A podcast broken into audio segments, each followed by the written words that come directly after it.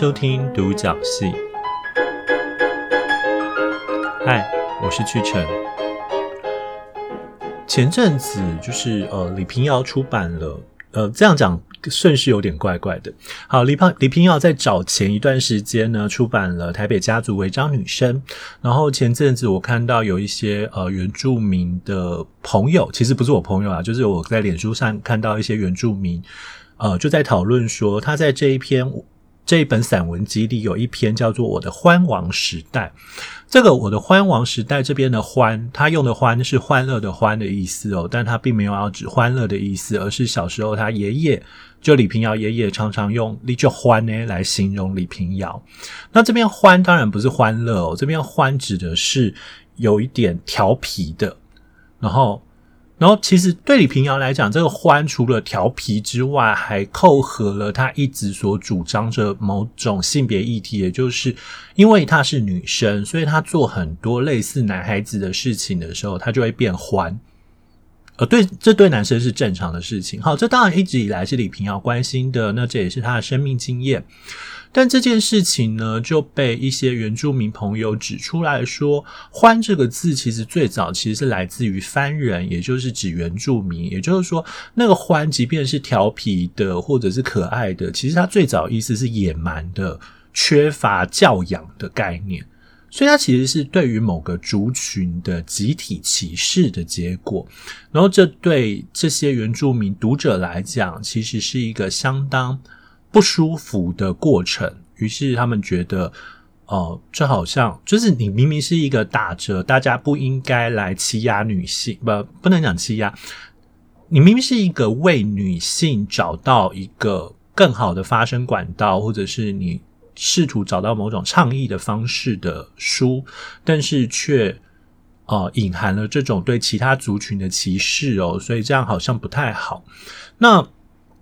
呃，李屏瑶当然自己就看到这一段这些讨论，应该也有人去跟他讲。我自己觉得他处理蛮好的，是他在他的说明里面强调了，这其实是这当然他要忠实反映，作为一本散文集，他必须要忠实反映他跟他爷爷之间的回忆等等的。但实际上，这也的确暗示了那个年代的某种呃，对于其他族群的歧视，跟对于其他族群的。片面的刻板印象，那这件事情当然有所贬义哦。然后，所以李平遥就自己说，他就跟编辑讨论之后，决定在下个刷次中，将在这一篇文章的末尾增加注解。我觉得这是一个同时，我自己啦，我自己觉得这是一个非常兼顾作者想要表达的意思，跟可以顾及其他族群的感受的过程哦。我自己觉得李平遥处理的很好，在这件事情上。然后我们好像隐然可以看见一个现在的呃汉人作者，这样妄称其他人是汉人，会不会不好？但是我们可以隐然见到，就是说这种我们开始越来越能够尊重其他族群的想法了。不过与此同时，昨天也发生了一件呃让人有点难过的事情哦。呃，昨天上午的时候，屏东里纳里部落因为自己的部落被列，因为他们的盖的房子被列为违建，要被强迫拆除哦。然后，于是他们去县政府陈情抗议。那在陈情抗议的过程之中，有一位卢姓长老就自焚，对，就是像郑南榕一样的自焚哦。他就决定自焚，然后抗议，然后当下被部落的其他的人拖进去水池里面灭火，但还是有二度灼伤。这是一个悲伤的新闻，但呃，当然会有人，很多人说啊，明明你就违建，违建就是要被拆除，那你有什么好抗议的？你有什么好自焚的？难道买悲情牌就有效吗？类似的话，大概就会出现在呃 PTT 或者是相关的讨论区里。但比较，哦、我一直想避免讲有趣或好玩哦。因为这是我的惯用语，但其实这并不有趣，也不好玩。但很值得我们注意的，反而是为什么里纳里的这一群人要去抗议哦？这其实跟历史是有关系的。呃，还记得二零零七年的莫拉克的八八风灾吗？应该是二零零七年吧。如果我时间记错了，我很抱歉。呃，二零零七年，不要再讲二零零七年了，对不起。总之，巴巴莫拉克台风所带来的八八风灾呢，呃，席卷了台湾的南部区域，然后把很多呃山地山区都冲刷，然后甚至造成土石流、大幅灭村等等的哦。所以，其实呃马大家很熟悉的小林村就是这样子的概念。然后呢，在这其中呢，屏东的马家、大社跟好茶部落这三个部落其实都有损毁哦，然后也都发现自己所住的地方已经变成了脆弱的地质带，他们不太适合再让人居住了。于是呢，政府想尽办法之后，就想办法说服比较大的马家部落捐出一块地来，让马家。跟大社还有好茶这三个部落都可以搬过去哦，于是他们就捐出了土地，然后成立了里纳里。哦，里纳里是他们自己共同讨论出来的答的的地方的名称哦。那因为这个土地是捐的，所以他们并不能变成这三户人三个部落的私有地，所以它就变成是国有地。但国有地又有很麻烦的东西是，国有地你没有办法贩卖，你没有办法增建。甚至以前你还没有办法商用哦，所以这就造成了一个问题是，呃，房子你没有办法任意的处置，可是你的家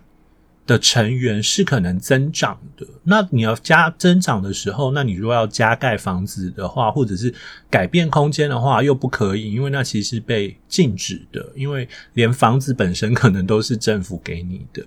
所以在这件事情上，其实对于里纳族人来讲，就里纳里的人来讲，其实他们就过得很痛苦。其中特别是好茶部落的人，因为不管是马家或大社，他们距离他们自己原来的部落的土地都比较近一点，所以他们有的人还会回去啊。先解释一下。当我们讲到原住民的时候，很多人会直接想到他们都是靠打猎为生，其实这是错的。很多的原住民部落都是靠着所谓的游耕为生，也就是他们在耕作，他们其实耕作的，他们其实跟农地在一起的，只是他们这一块可能耕的就是地力耗尽了，他们就会移到下一块去，等待原来那一块的地力重新恢复之后，才就是再回去，也就是他们是一个。不断游耕的状况，可是呃，例如像刚刚讲的马家跟大社，他离自己的部落其实比较近，所以他们其实还有可以回去自己原本习惯的耕地去盖哦。可是好茶是没有的，好茶离他原来部落太远了，而且这个好茶部落太远的原因。之下呢，他们就只好在那个他们现在里那里的畸零地上耕种，可是太机灵了，然后你就会变成，呃，其实是很难跟地可以共生共存。所以你一方面让他们没有了原来的生活方式的求生方法，但你一方面又不准他们让自己的内部变成是一个商用的过程，所以这中间就造成了某种奇特的生活上的不便。那。其他还有一件事情是，这个里纳里啊，它其实是融合两个部、两个族，虽然是三个部落，但它其实是两个族的核心哦，一个是卢凯族，一个是排湾族，所以你会意识到说，它其实是一个被强行合并的一个族群文化哦。然后还有更过过分的地方吧？哦，对，我要讲过分，因为我自己觉得这是一件很。不尊重他人的过分吗？就是如果大家去看新闻的话，就会发现，呃，李娜里号称的就是永久屋，其实是政府先盖好的。然后你去看的话，你会发现它是一栋又一栋的小木屋。所以，可是那是小木屋，是相当欧洲风格的那种。呃，就是有的时候我们会去住度假农庄的那种小木屋。所以那时候，甚至会有人说，就很像平地的、呃，台湾的普罗旺斯。但这实在是太讽刺了，他们是原住民诶。我我不是说原住民一定要住什么，原住民可以选择他们所想住的地方。但是你盖了一个集体房子，你没有问过他们的意思，你甚至直接让它变成是一个，呃，就是台湾的普罗旺斯，这怎么听都怪怪的吧？像好茶部落，他们是卢凯族的族群，卢凯族的族人，然后他们是主张在自己的私人的房子跟哦外面的空间中间要有一个过渡性的空间，这个过渡性的空间既属于家屋，但又是公共的，所有的人进到这个空间里面都要脱鞋子，以示对主人的礼貌，也就是说，我认同你是我的朋友。所以这个空间对他们来讲是很重要的，但是呃，这个永久屋在盖的时候，既然都已经盖成普罗旺斯的造型了，当然不可能会去问他们说，哎，你们有什么需求啊？等等的。所以，哦、对卢凯族群啊族人来讲，那我们该怎么办？所以后来政府好像又呃让他们有一笔预算，可以去把自己的房子改建成符合他们的族群的风格。呃，我现在要讲的并不是。政府对他们多不好。我要讲的是，这很有趣的地方是，你会发现他们所在乎的跟我们所在乎的其实是不太一样的。例如，呃，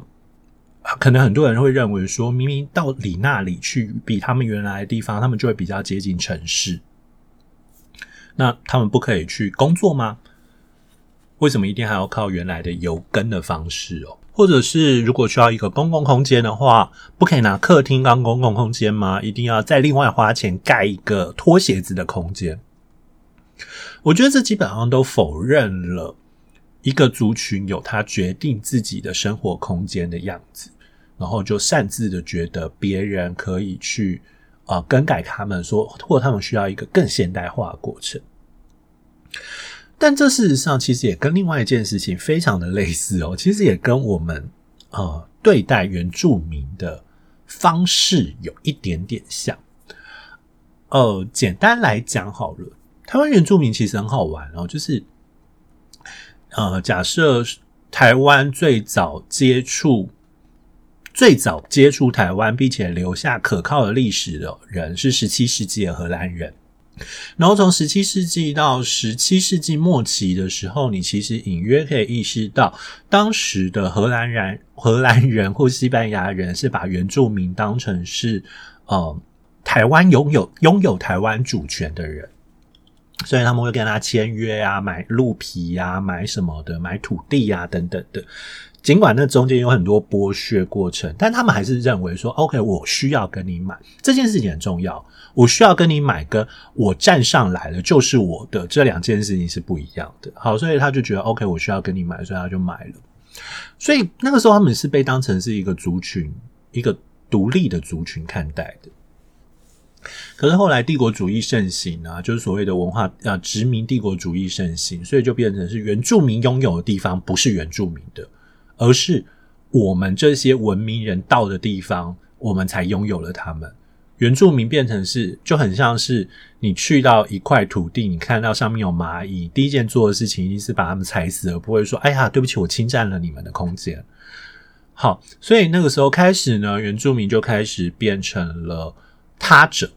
他变成了在这一块土地上原生的人，但他并不是这一块土地的主人，因为有能力管理他们的人是后来才来的这些人。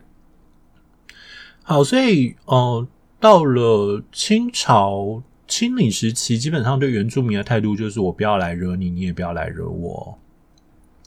尽管这个政策看起来很有问题，但那时候因为其实呃清朝并不太认真的呃该怎么说统治台湾，所以他们他们会会会就是以对原住民有一种眼不见为净的态度。那到了日治时期呢？日治时期管理原住民的政策就开始是。呃，一手棒子，一手糖果。棒子就是他们会很用力的镇压，决定你可以做什么事情，但你不可以做什么事情。然后他们会画上呃，你可以过的原住民可以抵达的区域。那呃，糖果就是他就会开始鼓励他们，哎，你们要更现代化一点啊，你们要开始学会讲日文啊，你们要开始。就是他们会对他们部落做出很多基础建设，开始有水、有电、有各种东西。所以在这两种过程之中，你就会发现原住民不断的被侵蚀哦。这其实也就是雾社事件会发生的一个很主要的原因。雾社事件你很难说他是基于任何的明确的理由要做这件事情的。他更接近是，我们已经被逼到不靠一个大规模的出草，没有办法证明我们是原住民了。因为其他的生存空间跟各种习惯，还有宗教仪式等等的，都被日本人的同化政策给侵蚀掉了。但这有讨论的空间啦。但是我是比较相信这一块的。好，所以呃，日治日本日治时期对同原住民就是不断的同化、同化再同化，然后帮他们去呃让他们学习讲日文，然后帮他们去取日本名字，呃。甚至是，不过这后来的皇民化政策对台湾人也都一样了，所以你就会发现，到这个时候，呃，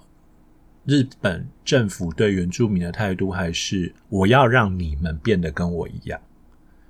好，那到国民党政府时期呢，一样。国民党政府时期大致上来说，也是把原住民当成是我要让你们一样。呃，换句话说，就是某位前总统所说的“我把你们当人看”，也就是，诶，你们不要，你可以不要当原住民啊，你们可以好好的受教育，我给你们呃平等的教育权，我给你们平等的各种东西，你们也可以好好的来考大学，你们也可以好好的来做过你们的生活，你们只要成为平地人就好了，并不需要特别辛苦的当原住民哦，大概类似这样子的态度。所以你就会发现，说它其实是一个一个过程。这个过程是什么？这个过程是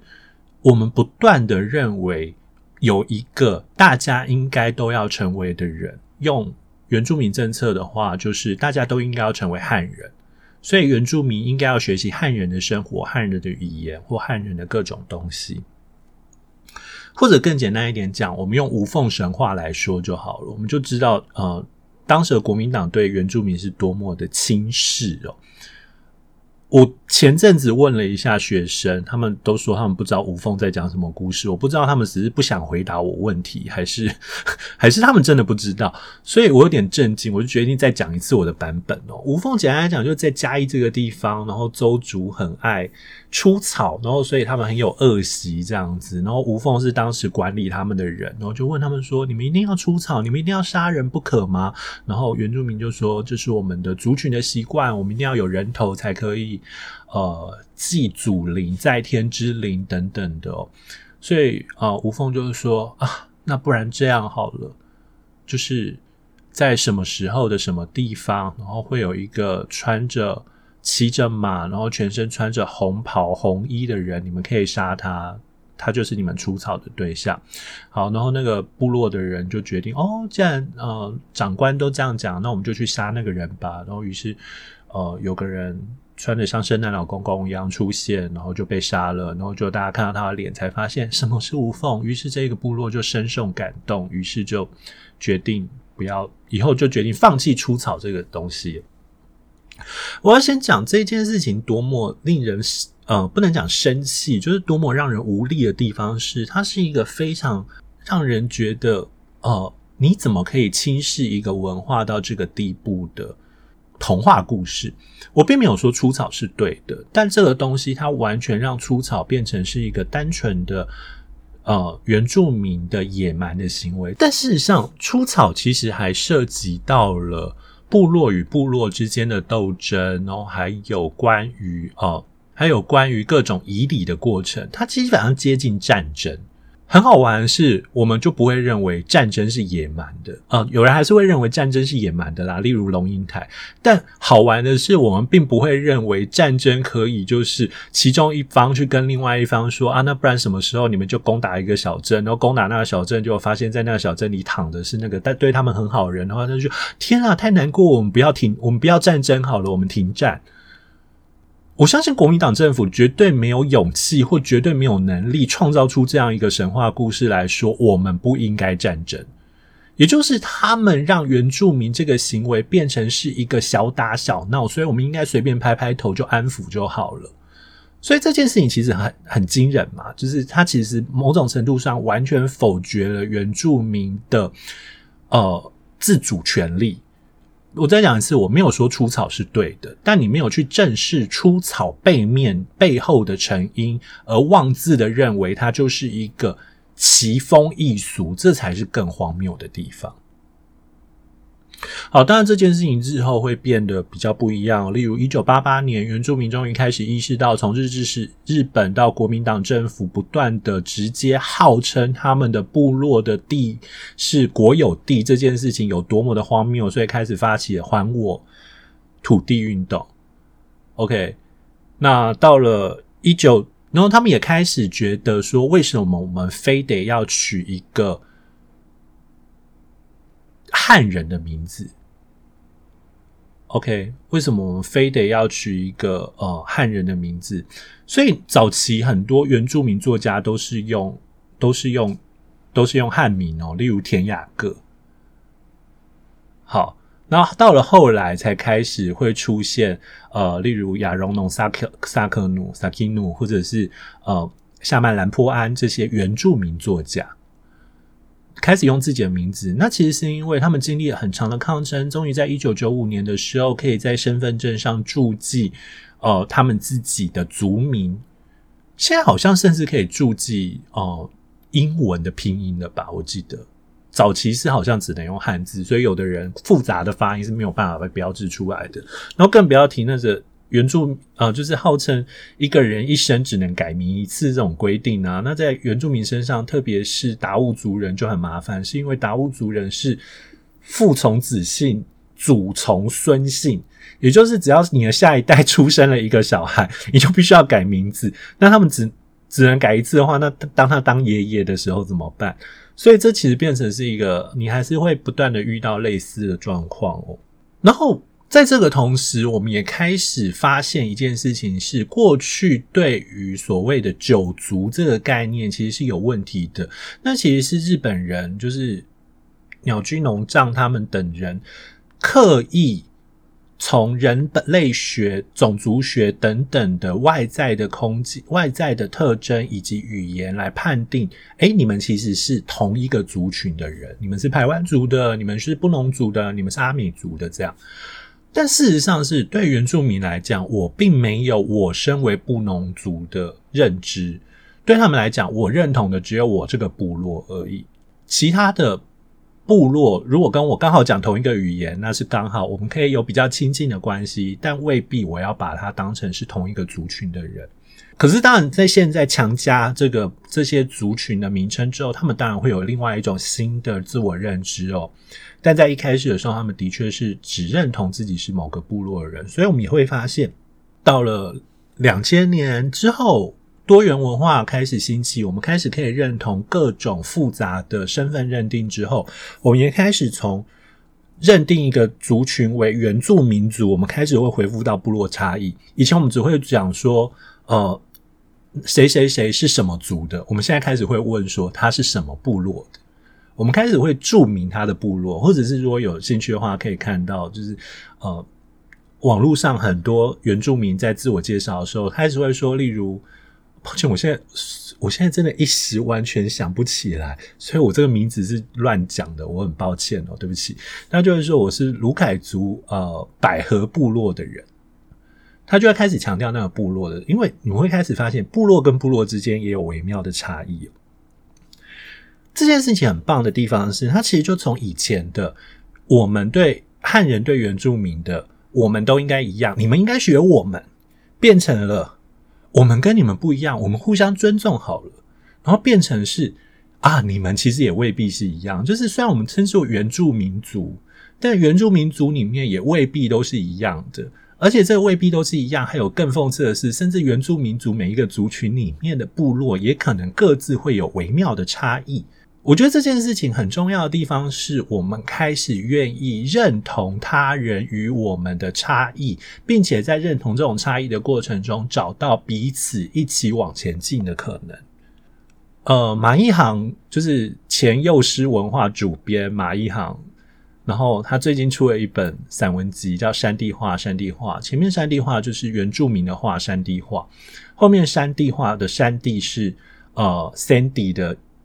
中文音译，然后他意思就是，他当然在里面讨论他很擅长的性别跟他自己的族群认同的问题哦。但他里面有一句话，我觉得很棒，就是我们能否让形形色色取代堂堂正正？我们可不可以容忍大量的差异存在？哦，对不起，我刚刚用“容忍”这两字，不应该用“容忍”。我们可不可以让大量的差异存在，彼此都知道我们是有差别的？而不是你也要跟我们一样，可以堂堂正正的走出来。我觉得这件事情很重要，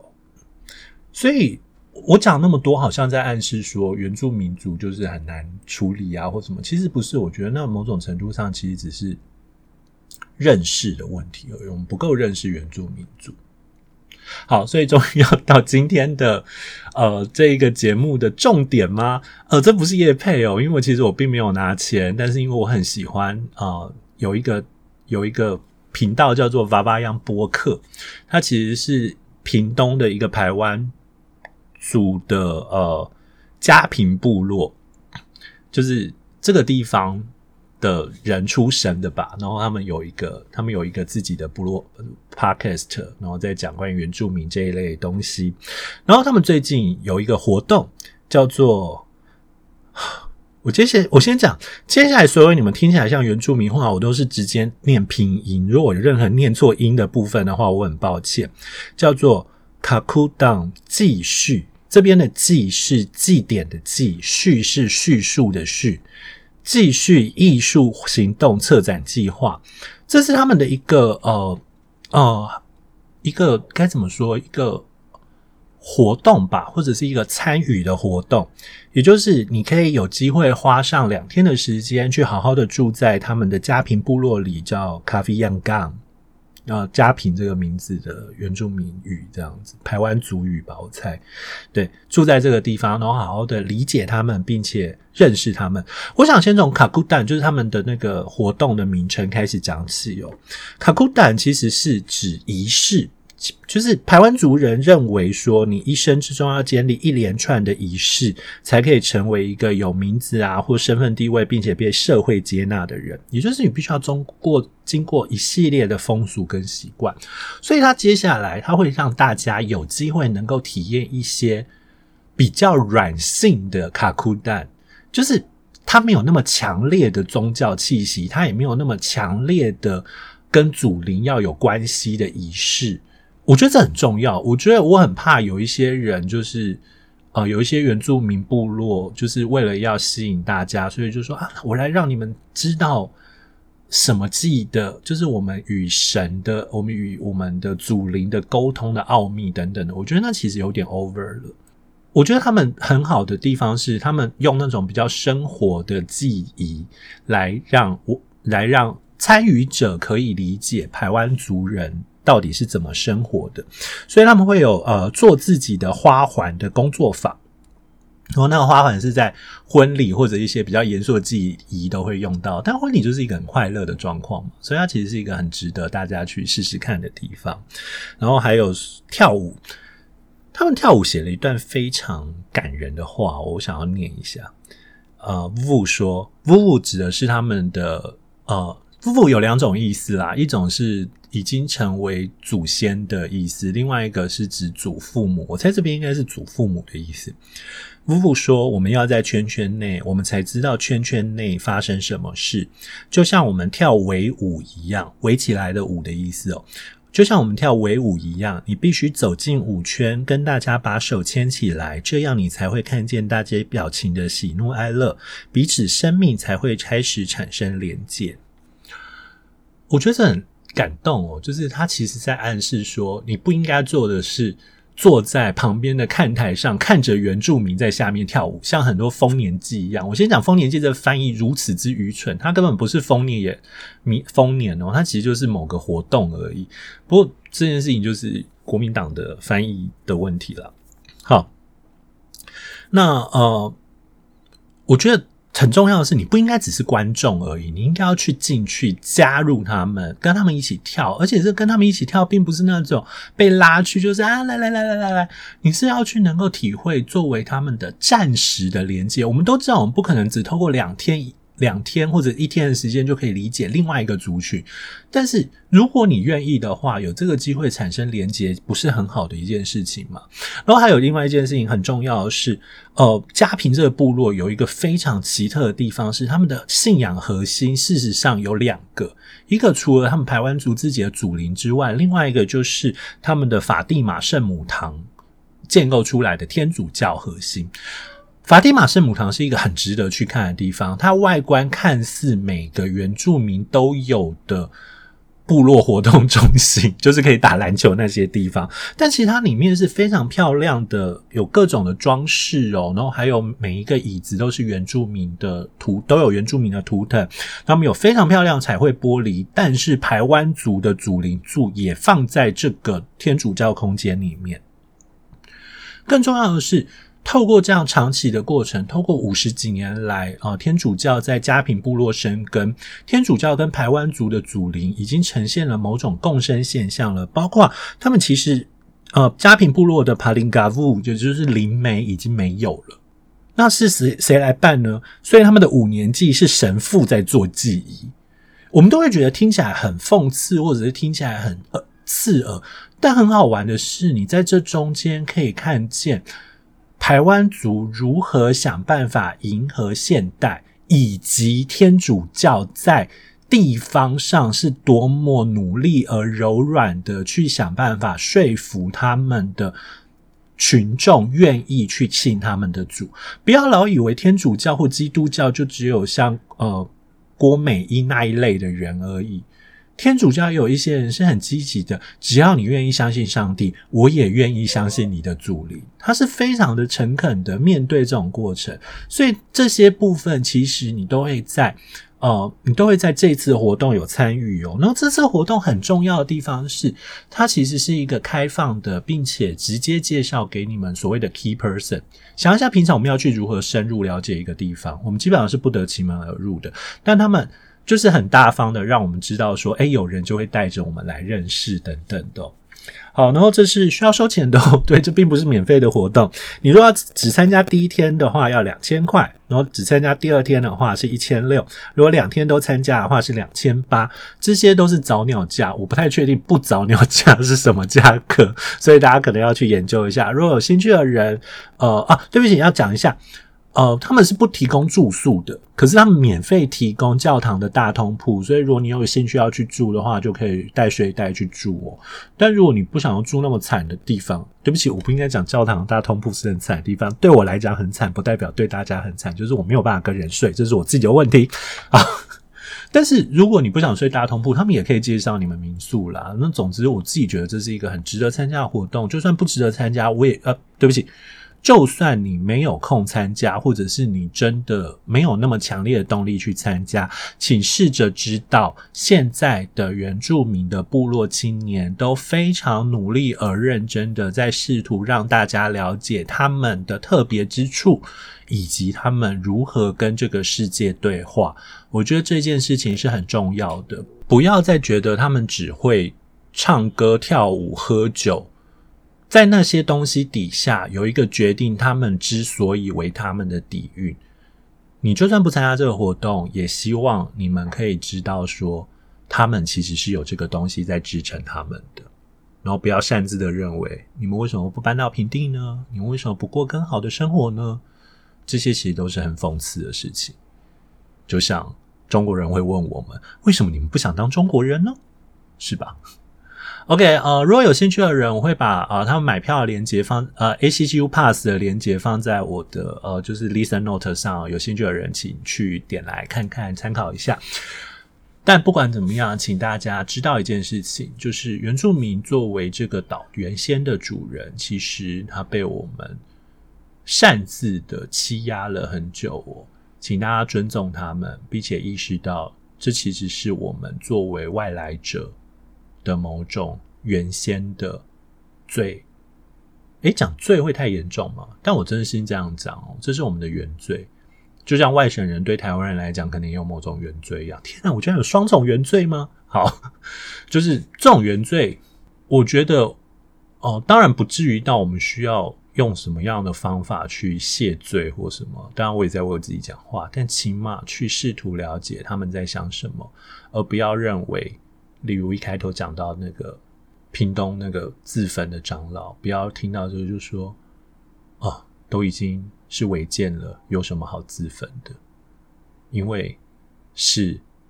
我们侵占了他们原本赖以生活的空间，而后我们决定他们做的是违建的。OK，呃，接这种话题之后，好像不太方便介绍我的节目嘛。好啦，但呃，就是我已经大概确定五万五万计划会是什么，就是非常没有创意的答客问哦。但是呃，反正详细的。详细的规划大概下下礼拜会出来吧，因为以我现在频率的话，我应该在十一月初可以达到五万人次收听，所以到时再请大家，希望大家踊跃参加。那如果想要参加相关活动的话，请去发了我的 Facebook 粉丝专业查独角戏，或者是呃，或者是呃追踪我的 IG 那个查。就是查独角戏这个名字，请记得“读”是阅读的“读”，或者是呃，就是点我的 Listen Note 附的链接，就可以看到相关的资讯了。那也欢迎加入我的 Telegram 的群组。那如果愿愿意的话，也欢迎到 Apple 的 Podcast 上的城市里面去帮我留我，去帮我评分，或者给我一些给我一些一些意见哦。对我来讲，任何的意见都相当值得的。听哦，然后我也对所有愿意透过各种方式告诉我他们听这个节目的感受的人感到非常的感激。对我来说，能够让我知道有人正在听，并且被我的节目所影响，或者你们不要讲影响，我的节目曾经陪伴过你们一阵子，对我来讲就是很重要的事情了。无论如何，非常谢谢大家。没有意外的话，我们下礼拜见。好了，应该不会有意外。好，那就是如果有有缘的话，我们下礼拜再见。那就这样，拜拜。